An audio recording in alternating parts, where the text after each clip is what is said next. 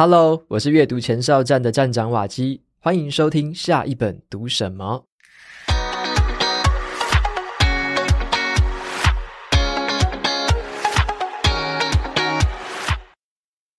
马斯克传哦，这本书真的是我看过最好看的传记之一。这本书它真的是巨细靡遗的把马斯克的生活呈现在我们的面前。它大到商业斗志，然后臭骂员工，还有这种血汗的工作文化哦；小到那种吃饭睡觉啊，叫员工半夜起来上厕所，你会觉得说自己就很像是他的贴身助理一样，然后可以看透一切哦。如果你喜欢马斯克的话，这本书必看；那如果你讨厌马斯克的话，你会更爱这本书。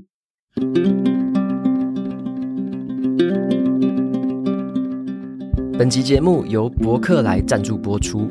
一年过去了，只工作不上班的自主人生，你达成了吗？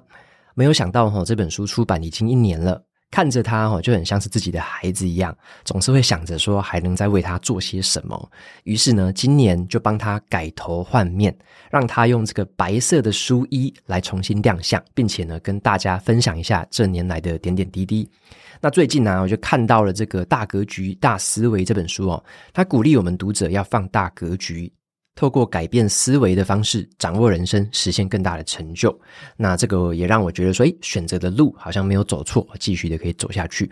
那么很开心呐，这次可以搭上这个博客来双十一的这波活动哦，只要结账领券满额就可以再折五十元，还可以再用六六折来加购经典的畅销书哦。那么说到双十一啊，大家应该都准备好大杀四方了哦。这个花钱的当下哦，应该都是又快乐又痛苦的。如何理性的这个消费呢，也成为一个重要的课题啊。拥有这个正确的理财观念，才能让我们买得快乐，活得开心。也借这次机会跟大家分享三本很棒的理财书哦。第一本是持续买进，这个是资料科学家的投资终极解答，存钱跟致富的实证方法。那第二本好书叫做《别把你的钱留到死》。好，这本书教导我们不要等待退休啦，而是在有生之年享受金钱，为人生注入激情。那么第三本书叫做《三十岁开始理财不焦虑》。讲的是如何在低薪的条件之下呢，透过断舍离的金钱整理，找回生活的掌控权，实现理想人生。对以上的活动跟书籍有兴趣的话，欢迎前往节目资讯栏参考看看哦。那关于这个马斯克的传记啊，已经有很多本书了啦。那今天要分享的这一本，到底有什么特别的地方呢？这本马斯克传的作者，他就是大名鼎鼎的华特·艾萨克森。那这位作者，他最知名的作品之一就是《贾伯斯传》。好，他的写作风格呢，就是很深入，而且包含了全面的研究。他的传记作品呢，就是融合了很多很详尽的这种事实调查跟深刻的人物洞察，而且呢，他还能够将这些复杂的科学技术啊，跟商业策略，还有被他传记对象的人生故事跟他们的性格特点，呈现的就是很精确又很富有这个叙事张力。那为了写这本书啊，艾萨克森哦，他就获得了伊隆马斯克他本人的同意哦，贴身采访他整整两年的时间。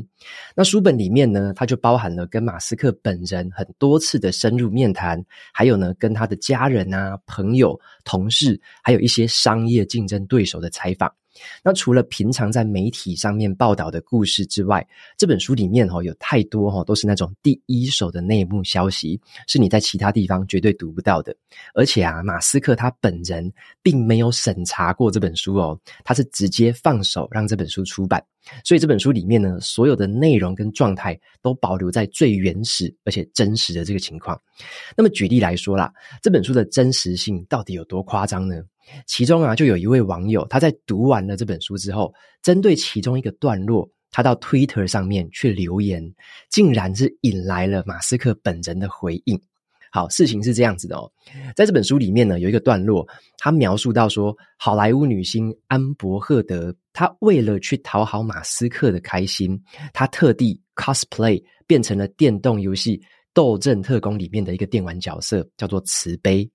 可是书本里面哈，并没有附上照片呐，哈，因为有图才有真相嘛，所以网友他就在推特上面去推贴文，就是说这件事情到底是不是真的？结果马斯克本人哈，竟然就自己转推了那一个推文，然后呢，把安伯赫的 cosplay 的那个原始照片就放上去了。那因为我自己也有玩过那款游戏，所以看到那个照片的时候，简直是下巴都掉下来，因为那个 cosplay 的还原度哈，真的是太高了，超级像。所以书本里面呢，就很多包含了这种第一手的内幕消息，包含很多是马斯克自己透露出来的，还有其他员工啊、亲友啊偷偷爆料的事情。而且马斯克啊，他在心情不好的时候，他也会在深夜的时候传讯息给这本书的作者，给他诉苦哦，就是说，诶，让我们看到了他曾经当上世界首富，可是他心里面究竟是经过了哪些挣扎。那么我接下来要谈一下哈，像是马斯克这样子的狂人呢，他要能够做到世界顶尖，要可以突破传统框架，那他们在个性上面和行为上面都有这种异于常人的地方啦。哦，那在台湾的话，我们就会很喜欢用“惯老板”来调侃一些就是老板很讨人厌的行为嘛。可是马斯克在这本书里面表现出来的样子，根本可以被称为是恶魔老板了。书本里面就提到哈。驱动马斯克疯狂工作的一个终极目标，就是啊，他想要让人类变成一个可以跨行星的一个物种，让人类可以移民到其他的星球，去保留我们人类的意识跟文明。像是他创办的 SpaceX，就致力于开发火箭跟太空船。为的是实现火星殖民。那他经营的这个特斯拉电动车公司呢，是为了要打造这个可持续性的这种能源技术。那他的 Neuralink 这个公司正在开发脑机界面，要保留我们人类的意识。我们会发现哦，他设定的这些都不是普通的目标哦，他要的也不是普通的员工，他设定的是一般人一辈子可能都难以想象的远大目标，是每一个产业都曾经觉得不可能的那些目标。那为了达到这些目标，他对这些员工跟主管的要求总是极尽严苛，把他们压榨到最极限，甚至可以说是有一点点没有人性哦。像是啊，当这个特斯拉的 Model S 这个电动车开始要生产的时候，生产线要加速的时候，马斯克他就写了一封信给员工，很清楚的说明他自己的信念。那个信的标题叫做“超级硬派 ”（Ultra Hardcore）。啊，信里面的内容呢，就是他一贯的风格，他就这样写：“请做好准备，你们会承受比你过去大多数经历过更为强烈的这种工作强度哦。玻璃心的人是没有办法颠覆产业的。”所以啊，他很喜欢创造那种戏剧性的事件，还有那种很急迫的感觉，让人家感受到他是一个在战场上面作战的将领哦。像是在一九九五年呢，他就直接睡在他的第一个办公室 Zip2 这家公司的地板上面。在二零一七年的时候，他就睡在特斯拉电池工厂的屋顶。在二零一八年，他就睡在特斯拉组装工厂的这个办公室桌子底下。就连在二零二二年他收购 Twitter 的时候，他同样也睡在公司哦，进行大刀阔斧的这个改革。那马斯克啊，他本人就向作者坦诚说，并不是因为真的有必要睡在那些地方啦。但是呢，他如果希望说留下来的员工都跟他一样硬派的话，就必须让他们亲眼见证一下自己有多么硬派。那书里面就有提到说，每当他成功的时候，感到坐立难安。他成功了哦，他却会觉得坐立难安。他就会自己制造那些戏剧性的事件，他就搭乘他的私人喷射机四处飞行，设定一些不切实际而且没有必要的最后期限哦，像是电动车的自驾日啊、星舰计划啊、太阳能的屋顶啊、汽车生产地狱等等的。他会猛拉警报，然后强迫所有人不分昼夜的全心投入到某个任务当中。他是一个永远闲不下来的人哦，永远在推动所有人疯狂前进。他会从其中一家公司里面去找到一个问题，然后就把它变成危机。在这个过程中呢，很多人会受不了他，很多人会被他逼退，有很多人跟不上这么疯狂的工作节奏。在他身边工作的人呢，其实就像免洗餐具一样哦，会快速的被更换跟淘汰。在书本里面呢、啊，你看到大部分的员工哦，跟主管的人名啊，其实你都不用特别记起来哦，因为你很可能再翻个几页哦，他就被马斯克给开除了。那么他为什么会这么不近人情？为什么会表现得这么像一个混蛋呢？好，接下来我们就要谈谈看了。他其实呢是一种缺乏同理心的待人处事啊。书本里面就从作者的幼年时期开始讲起。我们可以看到，马斯克他其实患有一种叫做亚斯伯格症候群的这个症状。他有那种社交障碍，他缺乏同理心，他平常是很天真的，他没有办法理解别人的譬喻，他的肢体动作呢，有时候会不太协调。可是他对于特定的事物会出现一种很过分强烈的兴趣。那么再加上他的父亲啊，对他的这个很恶劣的这种教养方式，总是对他恶言相向、威胁利诱，这个对马斯克他后来的待人处事哦，甚至是他跟亲那个伴侣的亲密关系哦，都造成了非常负面的影响啊。那么书本里面呢，就提到了很多这个马斯克缺乏同理心的故事哦，像是啊，其他的工程师可能下班回家之后，马斯克就会把他们正在写的程式拿过来看，然后自己重写。那由于他天生就没有同理心哦，他不知道说公然去修改别人的这东西会破坏彼此的感情，他也不在乎说自己这么做会有什么影响，他就有点像贾伯斯哈，他毫不在乎自己是不是冒犯了跟他自己共事的人，或者说让人家感到害怕，他只是一心一意的想要驱使别人去达成不可能的任务。那么另外啊，我们在企业界会很常讲一个观念，叫做这个心理安全感有助于增加团队的表现。可是马斯克他只要一听到“心理安全感”这个词哦，他就会发出一个笑声哦，就很鄙视这个东西啦。他很厌恶这种想法，他认为说心理安全感呢，就是急迫感、进步跟速度的敌人。他更喜欢的就是硬派这个关键字。他说啊，不舒服是一件好事情啊。是对付自满的武器。那相反的，度假、鸟语花香、生活、工作平衡这些东西都不在他的字典里面。马斯克哦，他一点都不在意哦，是不是可以跟别人好好相处？他更在乎的是能不能达成自己的目标。那像是啊，有一位主管就向作者透露说，哦，马斯克啊，他愿意为了他的使命投入他的全部，所以他也会期望别人跟他一样啊。那这样子是有好有坏。你会发现，说自己只是他用来实现远大目标的工具。好，有时候能够这样子被用就很不错了啦。可是有时候呢，工具会损耗嘛，所以马斯克就会觉得直接换一个新的工具就好了。那书本里面，你就会不断的看到这样的事情重复发生哦。马斯克他认为说，追求舒适跟休闲生活的员工就应该离开公司，这也是他在整顿公司的时候经常挂在嘴边的一句话，就是把废物从系统当中清理出去。那为了达成这种看似不可能的目标啊，推动人类科技的快速前进，这种对待别人的方式，是迈向成功的一种必然呢，还是偶然呢？作者在书里面就引用了一句很有意思的这个访谈对话哈，他说：“如果这个世界啊，为了要达成这种成就，必须付出某种代价的话，也就是啊，得由某一个真正的混蛋去达成这种成就的话，那或许这个代价是值得的吧。”或许说，再过了几十年后，我们一起回头来看，我们可能会很庆幸说，有这样子的恶魔老板在推动着科技的前进。可是，我们又同时很庆幸说，自己不是身在其中被无情对待的那些员工哦。所以，我认为啊，我们其实没有办法学习，也根本不需要去学习马斯克这个人的个性跟他待人处事的方式啊。但是啊，从这本书里面，我们可以学到一个很宝贵的做事情的方法。接下来呢，就来谈一下我认为马斯克他值得我们学习的一个地方齁。这本书里面有提到啦，马斯克他的公司之所以能够颠覆产业，它背后其实有一个很扎扎实实的做事情的方法。马斯克把它叫做演算法 （the algorithm）。那这个方法呢，是特别值得制造业参考。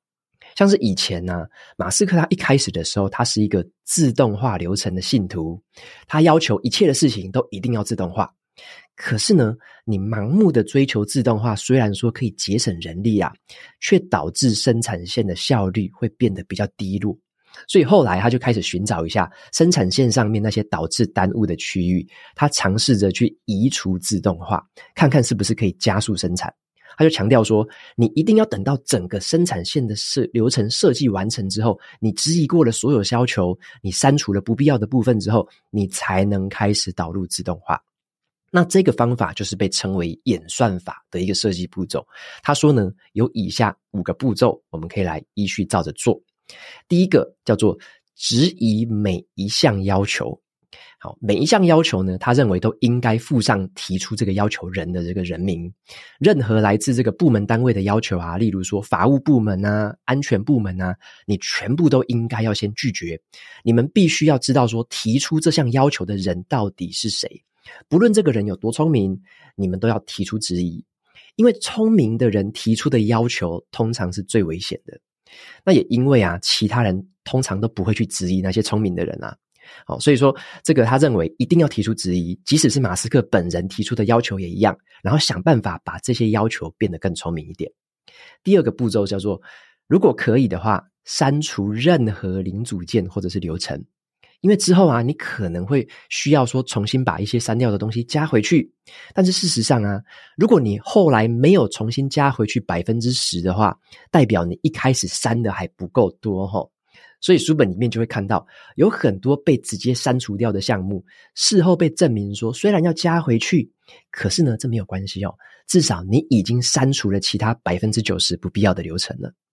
第三个步骤，简化跟优化，完成第二个步骤之后，你开才能开始做这个步骤哦，因为这个时候啊，你要简化跟优化的对象，就是那一些真的太重要，必须被加回去的流程，或者是那种。原本就已经存在不可以被删减的流程。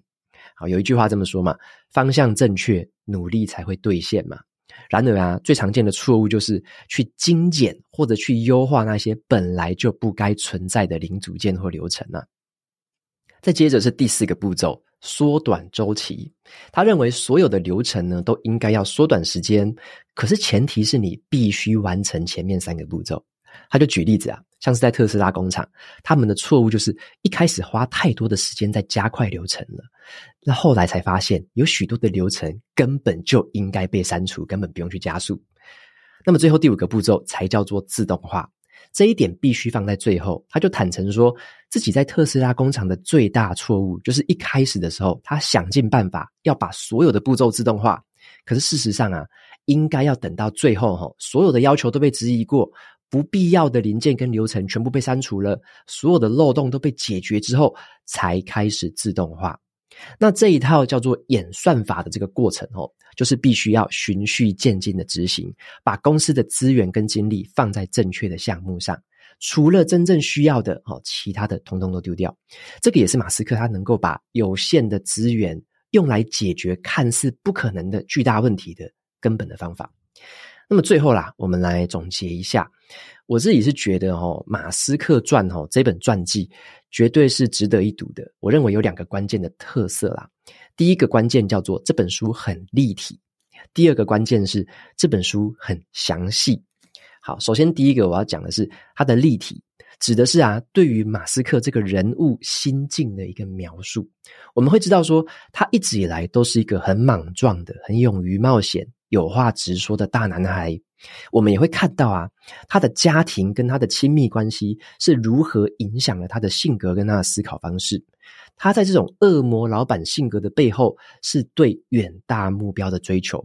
他经常引起争议的那些发言，背后其实是他看待这个世界的角度，跟普通人就有着根本的不同。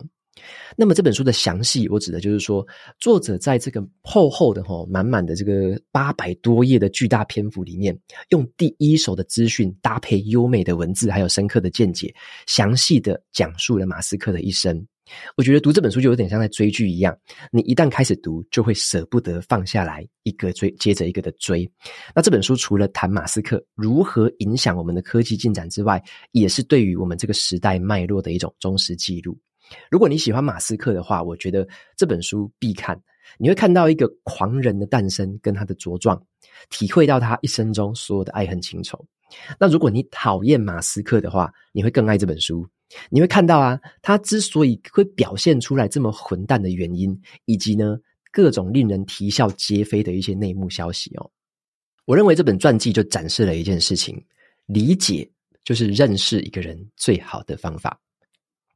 那么接下来呢，分享一下在 Apple Podcast 上面的听众留言。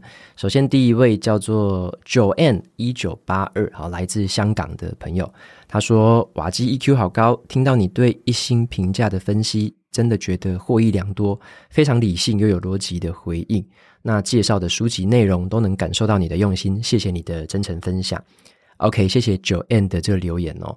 其实，在回复所谓的一星留言，或者说是不同意见啊、不同想法的留言，我觉得是非常好玩的一件事情啦。因为就像今天分享这本自传也是一样嘛，我们去试着理解别人在想什么，或理解别人怎么想的，我觉得这件事情反而更重要哈。重要的不是说我自己到底嗯立场是什么，或我到底对于这件事情的这个呃立场啊看法是什么？我觉得最重要的是你怎么样去理解为什么不同的人会有不同的想法，设身处地的去思考，在不同的情境下为什么别人会这么想，比较容易去怎么讲嗯跨出舒适圈吧，或者说你可以打开一些自己以前的旧的思维啊，然后打开更多的眼界。那透过不同的人的这个意见的回馈，或者是意见的交流。可以让自己可以理解到更多东西，那我觉得说这个是蛮重要的一件事情。就像今天分享这本书也是一样嘛，就是很多人可能会不喜欢马斯克啊，不理解他的作为啊，觉得啊他这个人就是怎么样，就是很混球啊，就是怎么样的。可是从这样子一本完整的传记，你就会从很立体各个方方面面的角度去看到这个人。他为什么会这么想？他以前的成长背景是什么？为什么会导致后来有各种各样的这样的行为啊、言语啊出现？那他的做事情的风格为什么又是这样子？所以当这些都理解了之后，你就会坦然的接受说：诶，这是一个现实的状况嘛？这个就是诶，这个人就真的是这样子嘛？我们不会去否定说啊，他不应该这样，或者说他不能这样，他应该要怎么样？如果我们把这么多的前提啊、假设都加诸在别人身上的话，就比较像是从我们自己的框框去框这个世界而已哦。就是诶，别人应该都要照着我的方式来做事情，别人应该都要跟我的价值观一样，这个时候会出很大的问题啦。那么在这本书里面，我觉得就也透露了这样的一个现象，就是。他看到的世界，像马斯克看到的世界，他了解的东西，其实。应该来说啊，比我们普通人其实我觉得多很多。他看到的是更深的或更远、更宏大的，他想的是不一样的东西。所以，当然他做出来的行为跟言语会跟我们普通人想的，或者是普通人认为的，会有很巨大的落差。那有些人他会试着去理解为什么他这么想，那有些人会抗拒，有些人会否定，有些人会觉得啊，不可以这样，这是邪门歪道之类的。好，所以我觉得一本自传是，或者说一本传记哦，可以。透过这种方式带我们试着去理解这样子，所以我才在今天的说书最后一句，我讲的就是理解，就是去认识一个人最好的方法。我们试着去理解，不用去带太多批判性的或者说预设立场，而是去理解为什么他会这么想。那这个就像我们在看很多的不同意见啊，甚至是一星评论啊，或者是一些可能不好听的话之类的，都一样哦。嗯，没有人可以让所有人满意。好，这就是我一个观点，就是这样。没有人可以让所有人满意，都一定有人会否定你，一定有人会不赞同你，一定有人会批判你。哦，一定有人觉得你不够好，那可能有人觉得你很好哦，都有可能。所有的想法都有可能。但是现实是怎么样？现实就是，呃，你就是这样的一个人，或者说像我自己嘛，我在经营这样的说书频道，我就是用着某个方式、某种心态、某种信念来经营的。就是这么做的，我的人生背景就是这样子。我了解的，我有兴趣的，我感到热情的，就是这些东西。我就用这个方式来跟大家分享。这个就是现实的状况。好，那很多人当然会觉得，诶，不能理解啊，觉得说啊，想要批判啊，觉得诶，这个不够怎么样啊，应该要这样啊，这样做不好啊，这样要更多啊，什么什么的。每个人都有自己的想法了。所以呢，问题就在于说，诶，哪些想法是有助于我们？可以稍微调整，可能更符合我们的价值观，可能更符合我们想要传达的东西，把我们要做的东西品质变得更好。这些东西我觉得就叫做建设性的建议。好，那当然很多的意见是他可能不是那么建设性的，他可能会觉得，诶，我很有建设性啊，我觉得你应该怎么样，你应该要照着我的方式做，你应该可以更怎么样，更怎么样。很多人会这样的想法，但是有些东西其实是也是。算是价值观的不同吧，或者说每个人所理解的世界不同，每个人对世界的兴趣不一样，每个人想要去体验这个世界的方式不一样，所以就会有不同的想法。那么我们就是会可能就是比较开放的来去听取，或者说诶去了解有这样的想法。那了解也就是点到为止，就说哦，OK，我了解你有这样的想法，很好。然后呢，我什么动作也不用做，因为我了解了就好了。我为什么会依据诶你的一些话要去改变什么吗？有时候可以改变，有时候不一定要改变。好，所以我觉得这个就是也算是人生的智慧吧。可能就是可能你看的事情看多了，你可能你。就是保持这种心态，然后去了解、理解更多不同的事情。可能对于一些意见，到底要不要听取，到底要不要采纳，要不要去做调整，要不要去做改变，就会形成一个自己的价值观跟判断的方式。那我希望我自己在回答这一些。呃，所谓的评论啊、意见、想法的时候，我希望展现出来的是我自己如何思考的。所以我经常跟大家分享，就是我怎么想的，我怎么去理解的。我觉得这个东西比较有趣啦。好，我比较少讲说，呃，我的立场是怎么样，我我觉得一定是这样，一定不是那样。我比较少去说，好，绝对这样子一个，好，就是绝对的对或错跟黑跟白之类的。好，我觉得重点是，嗯、怎么样思考。啊，就是以我的情境，我是这么思考的；以我的人生经验，我是这么思考的；以我看到的东西，我是这么思考的。我觉得分享这样子的东西给大家，反而会更有价值。好，就是你可以去思考说，诶，如果换成是你，你会怎么想？换成是你，你会怎么思考？我觉得这个才是对大家可能会最有帮助的地方。好，而不是说我给大家一些这个固定的选项啊、固定的答案，那大家要照着做就好了。我觉得这样反而是一个可能比较限缩大家思考的一个部分了。好，那么再来的话，是另外的几则听众的这个留言分享。哈，再来下一则听众叫做妮塔，妮塔，他说呢。有你真好，很开心，感谢瓦西呃瓦基的分享，帮我节省了很多选书的时间。OK，非常谢谢妮塔。那么再来下一位叫做鱼很多啦，就说活出自己，然后很谢谢你的导读。OK，也谢谢这两位听众的支持跟肯定。那当然，我自己的选书范围齁，也就是我自己感兴趣的范围。其实最重要的就是这样，我感兴趣的范围，我想要认识的那些作者，我想要理解的那些议题，重点是围绕着我这样子出发的。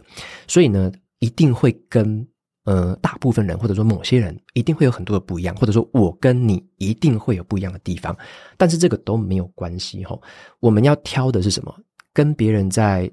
包含我自己在想了，把跟别人沟通啊，从别人的身上听取意见，我在想的都会是我从别人身上可以看到哪些重叠的地方，我取那个交集，啊，就是取跟别人重叠的地方，刚好重叠的地方，我可以取来用，刚好他感兴趣的主题跟我感兴趣的主题很类似，我可以取来用，但是呢，他也有很多是挑我一点兴趣都没有的东西用。那这个都没有关系，这一定会发生，这也势必会发生。那这个也是现在在我们现在网络的时代啊，数位媒体的时代。各种各样的资讯来源，然后各种各样的选项提供给大家，就像是自助餐一样嘛，你就可以挑选自己感兴趣的，挑选自己想要研究的议题，去深入的了解就可以了。挑那些有重叠的、交叠的地方来去参考就可以了。好，所以说大家不用强迫自己说，或者说不用觉得说，诶，一定是要怎么样，一定是要怎么样。好，没有这件事情啦。哦，就是每个人想的，每个人要的，其实都不同。那我们在。刚好在这个世界上，包含这个空中可以相遇，空中有这个缘分，就是透过这样子的哈，我们取一些彼此有交集的地方，产生共鸣，产生火花，这样子就非常足够了哈，不用求说什么事情都要百分之百契合才是 OK 啦。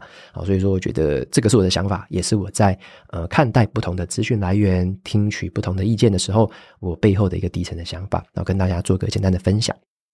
OK。节目到这边呢，就进到了尾声。如果你喜欢今天的内容，欢迎订阅下一本读什么。你也可以订阅我的免费电子报，每周收到最新的读书心得，还有好书金句。我们就下次见喽，拜拜。